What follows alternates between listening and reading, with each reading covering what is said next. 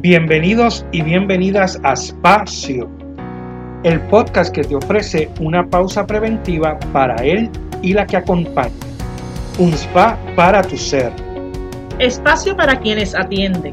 Un compartir dotado de saberes, vivencias, estrategias para atendernos y así poder atender. Somos Melissa Matei y Rafael de la Torre. Somos Espacio. Un espacio para sanarnos. Saludos a nuestros seguidores y seguidoras de Espacio. Bienvenidos al cuarto episodio de nuestra cuarta temporada. Agradecemos todo el apoyo recibido. Continuamos con nuestro proyecto de compromiso y amistad al ofrecer un espacio de pausa y de respiro con algunas alternativas para poder enfrentar los retos de la vida de una manera saludable. Reciban nuestros saludos de parte de esta servidora, Melissa Matei, junto a mi amigo, compañero y colega Rafael de la Torre. Saludos, Rafi. Hola, hola, saludos, Melissa, y saludos a nuestros seguidores y seguidoras. Recuerden buscarnos en las redes sociales por donde pueden encontrar todas las temporadas y episodios de Espacio. En Facebook nos encuentran como Espacio Podcast y en Instagram como Espacio PR. Allí encontrarán noticias sobre nosotros y todos los episodios. Al tocar el enlace se redirige hacia Spotify o Google Podcast y pueden escuchar el episodio seleccionado. También se pueden suscribir a nuestro canal de YouTube, Espacio Podcast, donde encontrarán los episodios desde la tercera temporada en adelante. Si tocan la campanita pueden recibir notificaciones cada semana cuando publiquemos el nuevo episodio. Así que esperamos continuar con el apoyo de ustedes y seguir recibiendo sus comentarios, sus likes y sobre todo ideas y colaboraciones sobre los temas que vamos desarrollando. Bueno, Rafi, hoy tendremos un episodio especial donde iremos concluyendo con el tema de la ansiedad que hemos abordado en los pasados episodios Hoy nos volvemos a ir internacional al otro lado del mundo en esta ocasión. Nos acompaña una amiga desde España, quien también consideramos parte de nuestro panel de expertos.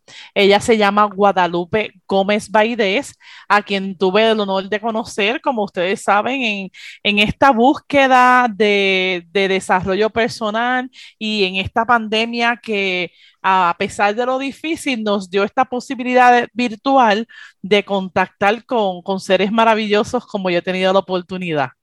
Qué chévere, Melissa. Pues yo estoy conociendo hoy a nuestra invitada Guadalupe, que como bien dicen, nos acompaña desde España. Ella mantiene una página en Facebook llamada Eficacia Mental, que más que una página, es un método terapéutico creado por ella y que utiliza para acompañar y ayudar a otros. Estará compartiendo con nosotros y nosotras en la conversación sobre la ansiedad y las formas de cuidarnos. Así que Guadalupe, bienvenida a nuestro espacio y gracias por tu tiempo y tus aportaciones a nuestro tema. Saludos. Muchas gracias y muchas gracias también por invitarme a este espacio Estoy encantada de conocerte, Rafi. A ti, Melissa, ya te conozco, claro.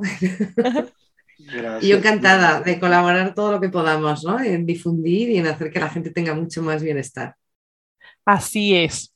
Bueno, Guadalupe, como sabes, ¿verdad? Porque has escuchado algunos de nuestros episodios, eh, una de las primeras cosas que hacemos con invitados que están por primera vez lo que significa que a lo mejor vuelves a estar con nosotros, es preguntarte, ¿verdad? Hacer la pregunta. Y esa primera pregunta es, ¿quién es Guadalupe? Hmm. Es una pregunta complicada porque yo creo que nos da un poco de pudor hablar de nosotros mismos, ¿verdad? Pero bueno, mira, ya que tú cuando, cuando saludabas estabas diciendo, en esa búsqueda de Guadalupe es una buscadora. yo creo que eso es de las cosas que más me definen, desde, desde muy canija, desde los 14 años, eh, buscando entender un poco cómo funciona la mente.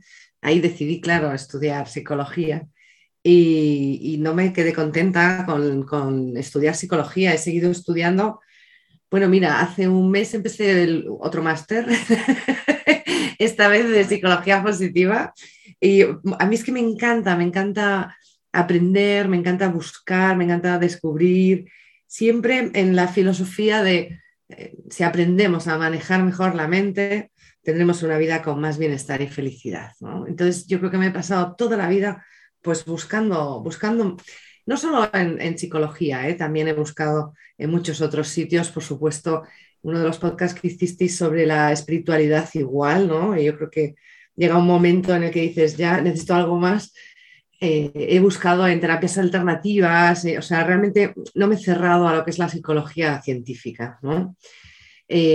también te digo que porque la psicología científica pues se me quedaba un poco eso. Lo que pasa es que, mira, ahora que me he apuntado a este máster, yo estoy viendo los últimos avances de la psicología me gustan mucho. Las terapias de tercera generación me empiezan a gustar porque ya empiezan a conectar otras cosas. Entonces me da la sensación como de que se está expandiendo la mente de la psicología científica y están, digamos, demostrando científicamente cosas que pues ya sabíamos, ¿no? Hace siglos. Pero bueno, no es lo mismo. Ahora, como ya hay una comprobación científica, ¿verdad? Parece que la cosa coge más peso. Pero bueno, pues eh, psicóloga por vocación absoluta, por entender un poco, pues eso, cómo funcionamos, porque unas personas son más felices que otras, qué se puede hacer, sobre todo para ser más feliz, ¿no? Y bueno, pues eso, estudié psicología, he trabajado muchos años en empresa, he trabajado también en psicoterapia individual, equipo, me formé también como coach. Hago muchas formaciones, sobre todo porque me gusta, me gusta conocer, me gusta desarrollar nuevas habilidades y, buscar, buscadora, sigo buscando, ¿eh? no te creas que digo, ah, ya está, ¿no? No, no, que va, yo sigo, yo creo que seguiré siempre, yo me, parto de la risa porque mis hijos se sorprenden mucho con esto de que yo estudie, de que tenga exámenes como ellos, de que... Y, decían, mamá, pero ¿cuándo vas a dejar de estudiar? ¿Cuándo vas a dejar de estudiar? Digo, yo, si Dios quiere, nunca. si Dios quiere, o sea, yo, yo me veo con 80 años apuntándome en cursos de estos de la universidad que hay para mayores y cosas así, y, estudiando siempre, porque no sé, me, encanta, la verdad. Así que eso, una psicóloga buscadora sería el, el resumencillo. Bueno, pues Guadalupe, eh, nuevamente encantado de, de, ¿verdad? de conocerte. Eh, y como pues ya sabemos que has tenido la oportunidad de escuchar algunos de nuestros episodios, pues debes saber que llevamos tres episodios donde de manera sencilla hemos conversado sobre la ansiedad, sus causas, síntomas, tratamientos y estrategias de autocuidado. Hemos hablado desde la experiencia de Melissa, también eh, eh, una mirada desde, desde el interior, lo espiritual, desde la corporalidad, desde el focusing, conscientes, ¿verdad?, de, esa sabiduría corporal que nos ayuda en la sanación. Hoy pretendemos pues hacer una mirada desde tu método de eficacia mental y desde tu experiencia. Así que, ¿qué nos dices? Bueno, pues eh, yo creo que una de las cosas que mucha gente se plantea es, ¿por qué tengo ansiedad?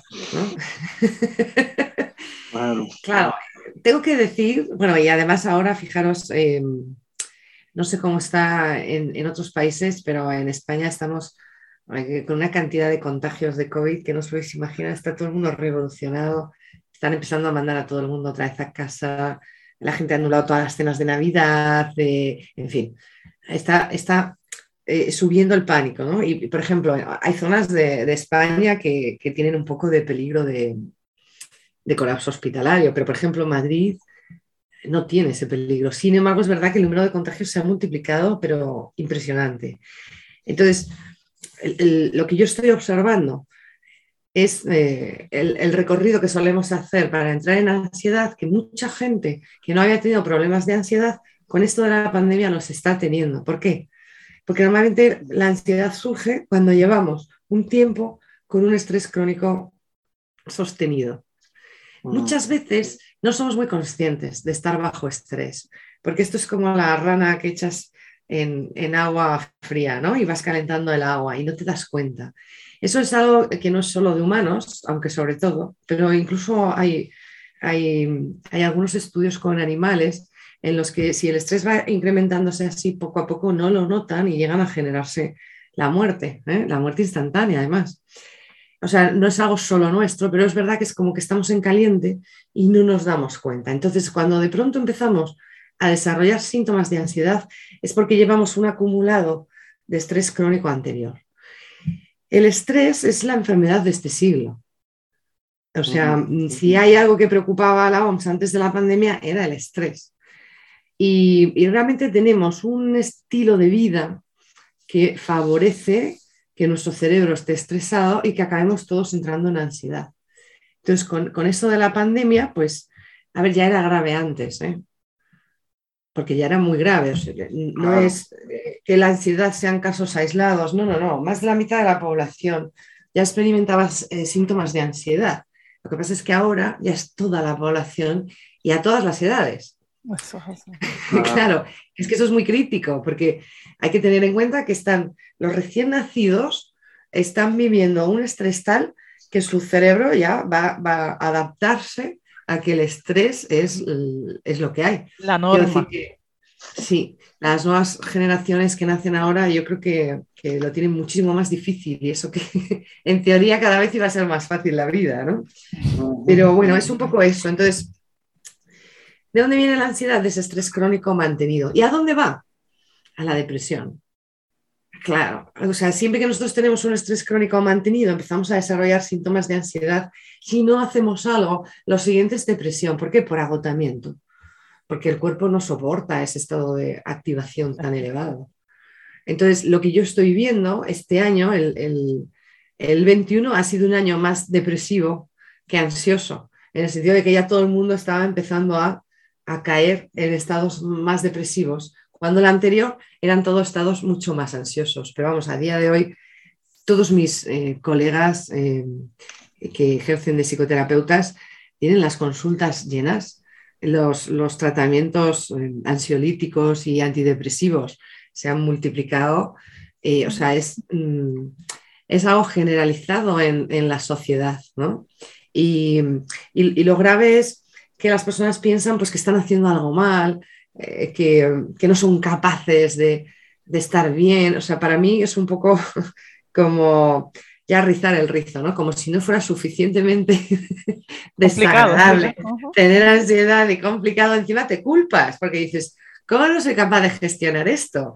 Es verdad que este golpe que hemos recibido todos, yo creo que puede ayudar a que la gente se exprese. Por ejemplo, yo estoy viendo que las personas se animan más a compartir con otras personas. Eh, no todo el mundo tiene el valor de, compartir como Melissa, ¿verdad? Cuando ha tenido los síntomas de ansiedad, estas cosas. Yo, por ejemplo, he tenido muchísimos síntomas de ansiedad en mi vida, pero no solo hablar de ello cuando, cuando comparto así en abierto, ¿no? O sea que yo creo que por lo menos está ayudando a normalizar algo que todos estamos viviendo, pero que lo vivíamos en casa como si fuera algo más, más vergonzoso, más, ¿no? Algo de, que algo tú estás haciendo mal, ¿no? Y que te sientes así como culpable, avergonzado. O sea que en ese sentido, bueno, pues por mirar el lado bueno, ¿no? Por otra parte, yo creo que después de esto, las personas van a ser quizá un poco más conscientes de la importancia de cuidarse, ¿no? y de invertir eh, tiempo, dinero y esfuerzo en, generar tu, propio bienestar, porque tendemos a pensar que cuando las cosas de fuera estén bien, nosotros estaremos bien. Entonces es que vamos a estar bien. Eso es. Y, y nunca ocurre así, porque ahora mismo la vida está montada de tal forma que nuestro cerebro siempre se va a sentir sobreexigido y siempre va a tender a la ansiedad, siempre. Entonces, o hacemos algo activamente para estar bien, o da igual lo que ocurra fuera. De hecho, conocemos muchas personas que todo fuera está estupendamente, su trabajo, su casa, su familia, su... y aún así tienen muchos síntomas de ansiedad, Porque, y sufren dentro y no son felices, no disfrutan. Entonces, para mí, bueno, pues creo que de todo esto que estamos viviendo saldrán cosas buenas. Lo que pasa es que, claro, para eso también hay que tener un poquito de conciencia, ¿no? De qué estamos viviendo, por qué nos está pasando y, si se puede. Eh, como si dijéramos tratar de otra forma, ¿no? No como algo que está mal en mí, sino como algo que tengo que mejorar. Sobre todo, entender que no nos han enseñado nunca a usar la mente, ¿no? Yo ah. comparo a veces la mente con un, con un Lamborghini. Digo, a ti te sientan en el, en el asiento de un Lamborghini, ¿sabes? Y, tú no sabes conducir un coche. Entonces, ¿qué haces? Estás ahí parado o vas a trompicones, ¿verdad? Y la cosa no fluye porque no te han enseñado a conducir. Pues lo mismo pasa con nuestra mente. Tenemos una mente poderosa, tenemos un cerebro poderoso y no le sacamos rendimiento porque no nos han enseñado cómo se conduce. Porque realmente esto no era tan importante en épocas pasadas, hace 100, 200 años, no era tan importante porque el ritmo de vida que llevaban, la cantidad de estímulos a los que estaban sometidos, pues era distinto. Tenía mucho más tiempo de asimilación. Al no tener tanta tecnología, el cerebro no estaba tan sobresaturado. Al no vivir en sitios tan masificados, el cerebro no estaba tan sobresaturado. O sea, aunque la vida era mucho más dura, también era mucho más sana desde el punto de vista psicológico. Era mucho más fácil tener bienestar psicológico hace 200 años que ahora. Ahora es, desde mi punto de vista, ya es imposible si no te lo tomas muy en serio o si no tienes una salud mental a prueba de bombas que francamente no conozco a nadie que tenga. ¿no? O sea, déjame... Eh, quiero retomar un poquito esto último que estás diciendo porque sería como pensar que la actualidad nos obliga a que los momentos de estar bien hay que sacarlos, no están dados. Quizás antes, pues sí, la vida era dura, pero habían espacio. O sea, el cuerpo como que tenía la posibilidad de, de, de calmarse. Quizás no a conciencia, pero tenía los espacios. Ahora quizás tenemos la conciencia, pero no tenemos los espacios porque tenemos una cosa tras otra, una tarea tras otra. eso es lo, que, ¿verdad? Eso es lo que te estás refiriendo, que es como que el reto es constante. Mira, hay una, hay una cosa que es la autoexigencia, que es el, el estigma que llevamos todos a día de hoy. Esta autoexigencia nos provoca unos niveles de estrés insufribles que nos acaban generando síntomas de ansiedad. Esa autoexigencia no la tenían hace 200 años. Simplemente eso ya es un cambio radical, pero en realidad, mira, es todo. Por ejemplo, ellos dormían sin tener miles de ondas ¿eh? atravesando su cerebro. Y eso parece que no, pero influye mucho. Vivían en entornos normalmente mucho más naturales de los que tenemos ahora. Al no tener tanta luz eléctrica, eh, el cerebro sabía cuando le tocaba dormir y dormían mucho mejor no se encontraban con 100.000 personas, no estimulaban su cerebro incluso de noche mirando la pantalla y no dormían con el móvil en la mesilla. Quiero decir, es verdad que la vida era más difícil, pero también es verdad que era mucho más sana. Y desde el punto de vista psicológico esto se nota. La vida no era tan sedentaria. La mayor parte de la gente se movía de un espacio a otro, la gente andaba mucho más, tomaba más el aire, o sea, hacían cosas mucho más sanas, vivían más en contacto con la naturaleza, dormían mejor, la comida era más natural, no había tanto alimento procesado, tanto todo con azúcar. también los alimentos, incluso las frutas y las verduras ahora mismo tienen menos vitaminas y minerales que tenían antes. Eh, o sea, quiero mm. decir, todo se ha ido como estropeando un poquito entre la vida sedentaria, el, e, es todo más insano.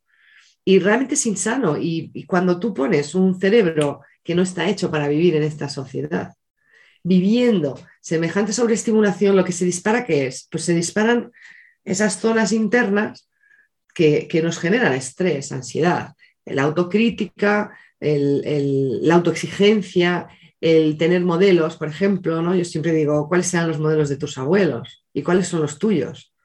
Que quieres triunfar como este, ¿verdad? Quieres ser un padre como este, una madre como este, un hijo como este, un amigo como este. Entonces, al final nos estamos exigiendo tanto, ¿no? es eh, como llaman la, sociedad del rendimiento esta, ¿no? Pero no porque nadie te exija, tú eres tu propio, tu ah. propio tirano, ¿no? Que te exiges a ti mismo. Mira, entonces, sí. Perdóname, Guadalupe, que te interrumpa. Yo quería entonces que, ¿cuáles serían las recomendaciones que tú nos harías, verdad, a través de de este tu modelo de eficacia mental ante toda esta realidad que nos estás presentando, que ciertamente, ¿verdad? Estamos de acuerdo que eso, que esta forma de vida moderna nos lleva a unos estilos de vida donde sale la ansiedad y la depresión, etcétera. Este, ¿qué, recomendaciones entonces tú nos, tú nos harías? Bueno, la, la primera sería esto que hemos estado comentando, ¿no? Intentar estar más en contacto con la naturaleza. Yo digo por lo menos 20 minutitos de estar expuesto a la luz solar, estar todo lo que podamos en entornos naturales, hacer ejercicio, no tener esa vida sedentaria, comer bien, dormir bien. Eso es un poco como cuidar básicamente el, cuerpo, porque el cerebro no deja de ser un órgano físico que necesita de esas cosas, ¿no? Entonces, eh, por un lado eso, por otro, eh, a mí me parece interesante entender bien qué es la ansiedad, ¿no? Y entender bien que la ansiedad está ahí para protegerte. Puede que no te haga ninguna gracia, pero cuando surge ese lado ansioso es que quiere protegerte. Entonces, ¿de qué maneras afrontas tú los problemas en tu vida diaria? ¿Mediante la lucha o mediante la huida? La ansiedad viene para que tú huyas. Y, viene hacerte el favor de sacarte de una, situación que te está provocando un malestar. Entonces, no puedes eh, confrontar con tu ansiedad, tienes que aliarte con ella. Es un poco contraintuitivo, ¿no? O sea, tú te enfrentas a algo que te genera ansiedad y lo que te pide el cuerpo y la mente es sal corriendo. Y lo que tienes que hacer es todo lo contrario, aquí me quedo. Aquí me quedo y voy a ver qué me quieres decir, ¿no? ¿Qué mensaje me traes? El mensaje que te trae es, esto es displacentero, me quiero ir de aquí. Y tú dices, ya, ya, pero es que la vida a veces es displacentero, pues como harías con un niño de, de cuatro años. Sí, cariño, yo tampoco quiero ir al dentista, pero tenemos que mirarnos los dientes. ¿eh?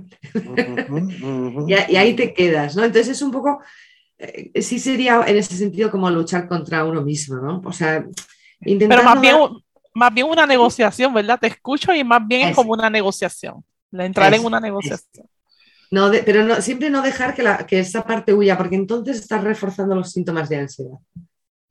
Si a mí me genera ansiedad, yo qué sé, hablar en público y me permito huir, la próxima vez que tenga que hablar en público voy a huir con mayor probabilidad todavía porque me va a generar más ansiedad. Entonces, a base de afrontar, pero afrontar como negociando, eso es. Negociando con cariño, con cariño hacia uno mismo, ¿no? O sea, con amabilidad, diciendo otra vez Guadalupe, ¿cómo es posible que vuelvas a tener ansiedad? No, no, no, con amabilidad, como, como tratarías a un niño de 4 o 5 años. Esa es, esa es para mí la clave, que eso es lo que no hacemos.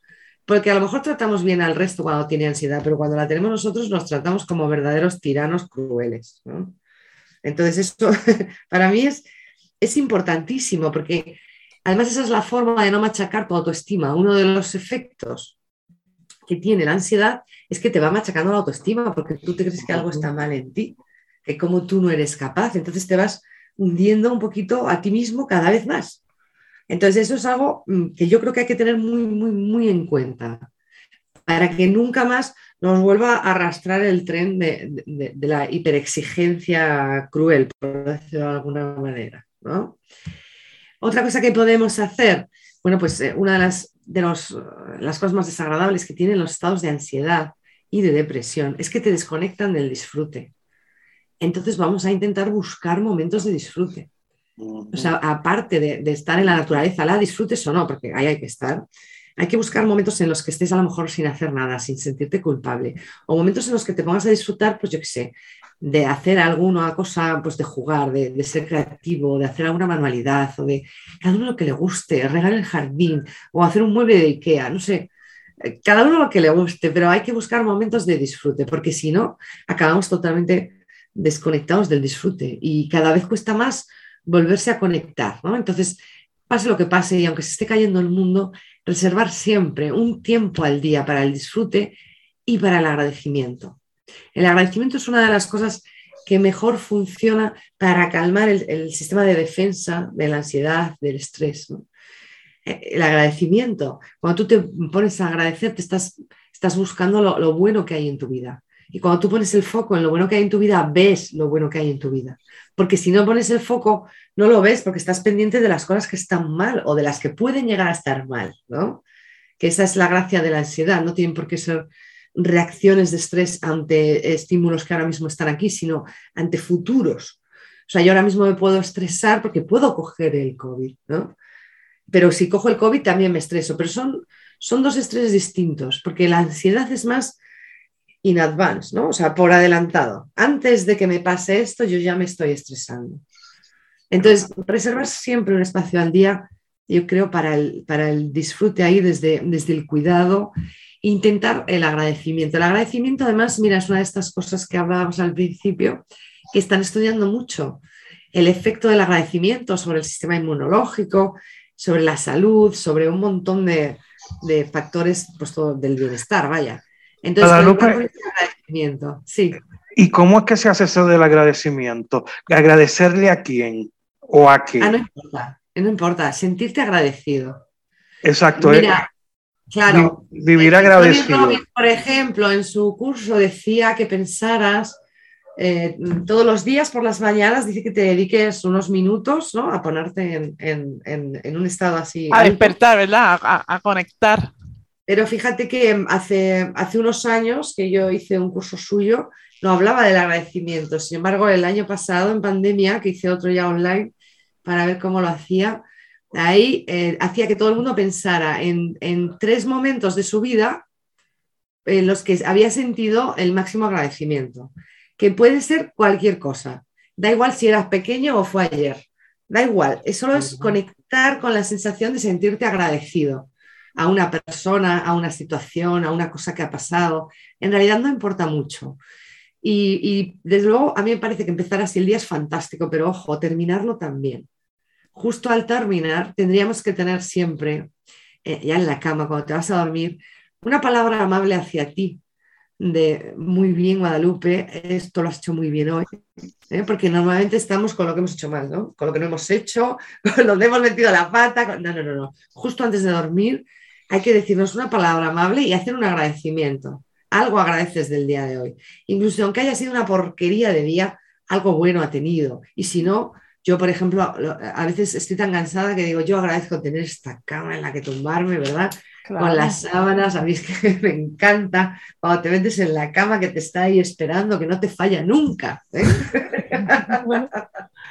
Así que eh, mm, puede ser recordar algo, un momento de máxima gratitud, o puede ser pensar algo por lo que estoy agradecido hoy. ¿no?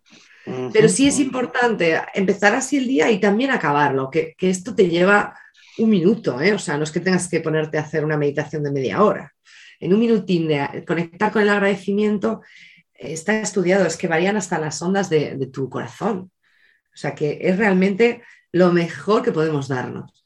Cuando tú conectas con el agradecimiento, se desconecta el sistema de la ansiedad, del estrés, de, la protección, de la defensa, y se conecta a otro, que es el que llaman de confortamiento. Entonces, o sea, realmente es cambiar el interruptor. Es verdad que a lo mejor luego se te vuelve a poner el otro enseguida. Vale, pero por lo menos ya has tenido ahí un minuto o dos y cada vez puedes ir teniendo más. Sí, sí.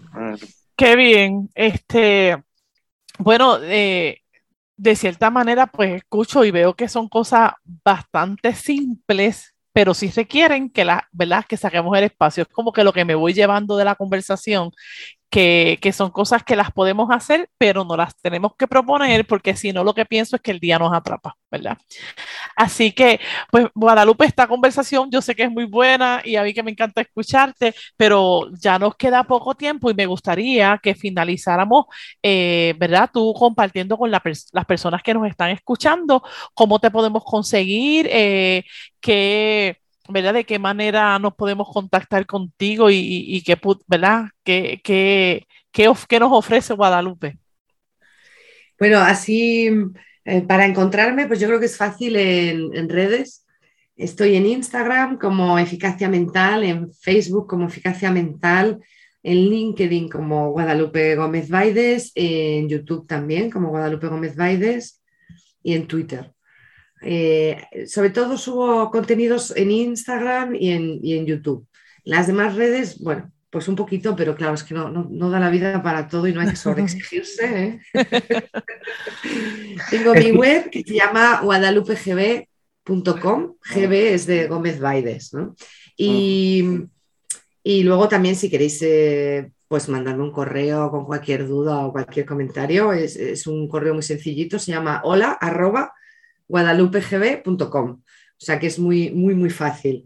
Y, bueno, pues ahí lo que estamos haciendo ahora es eh, proponer una serie de talleres, de entrenamientos, algunos más largos, como el taller de eficacia mental, ¿no? porque ahí lo que pretendemos es eh, realmente aprender cómo funciona nuestra mente y hacer que funcione a nuestro favor. Y para esto pues necesitamos entender bien pues todo, desde la gestión emocional, la gestión del estrés, eh, desarrollar el mindfulness, cómo se reprograma la mente, eh, cómo hacemos los hábitos, por qué nos cuesta cambiar hábitos. O sea, es un, es un trabajo profundo de seis meses, pero luego hay también entrenamientos más chiquititos, pues sobre autoestima o sobre estrés o cosas así más puntuales que se pueden ir haciendo y que sí que nos van sirviendo para sentirnos un poquito mejor, ¿no? Y bueno, la verdad que yo eh, estoy un poco abierta a, cualquier método de difusión, porque realmente me parece que esto de la ansiedad y la depresión, pues, eh, pues es algo que nos toca a todos, en mayor o menor medida, ¿verdad? Y que a todos nos viene bien entender bien cómo son las cosas para ver cómo hacerlas funcionar mejor, ¿no? Desde, desde el amor y la amabilidad.